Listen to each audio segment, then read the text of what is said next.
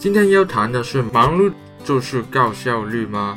你有没有发现，你身边很多朋友，或者你自己常常会说我很忙，但是你有没有真正的想过自己有多忙呢？我发现有些人看起来很忙，但是他的绩效就不及别人，为什么呢？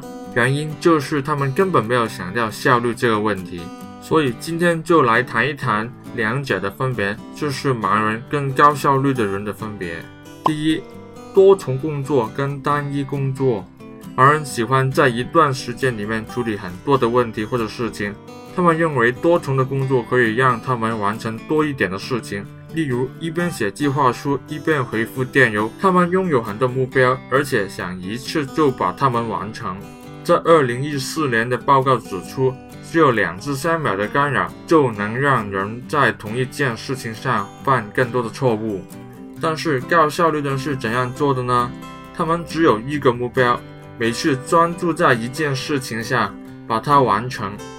例如说，你写一篇文章的时候，你就专注在那篇文章，写完以后，你才去做其他的东西，例如回复电邮啊，或者是做其他的事情。第二，优先的次序，我相信大家都有一个习惯，就是写待办清单。忙碌的人的清单是有很多项目。而且那些项目他们都定义为很重要的，那么多的项目怎样去完成呢？然后他们就会进行多重工作，把自己的工作进度拖慢。还有的是，马儿每天想的就是把更多的项目加入清单，把清单越弄越长。高效率的人只有一到两件事情是很重要的，他们会在做那些事情之前定好一个目标，一旦完成了那个目标，就会停止。开始另外一件事情，因为他们明白清单越长，不代表他们越勤劳。第三，懂得拒绝。忙碌的人其实呢不太懂得拒绝。每当别人在请求他们做一件事情，或者邀请他们出席一些活动的时候，他们第一句话就是答应别人的要求或者别人的邀请，从来没有想过那件事情对他的重要性是什么。然后就把自己的计划打乱。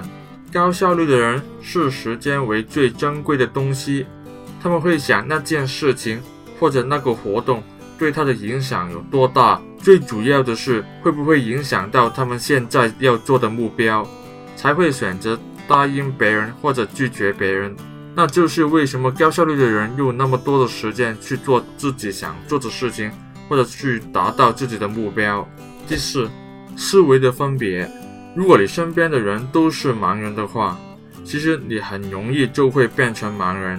上班族有没有发现，你在上班的时候要让你自己看起来很忙呢？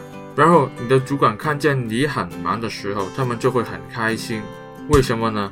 他们觉得你很忙，就是代表你在做好你的东西或者工作。他们挺喜欢看见你很忙的样子。他们觉得他们给薪水给你，就是要让你做得很忙。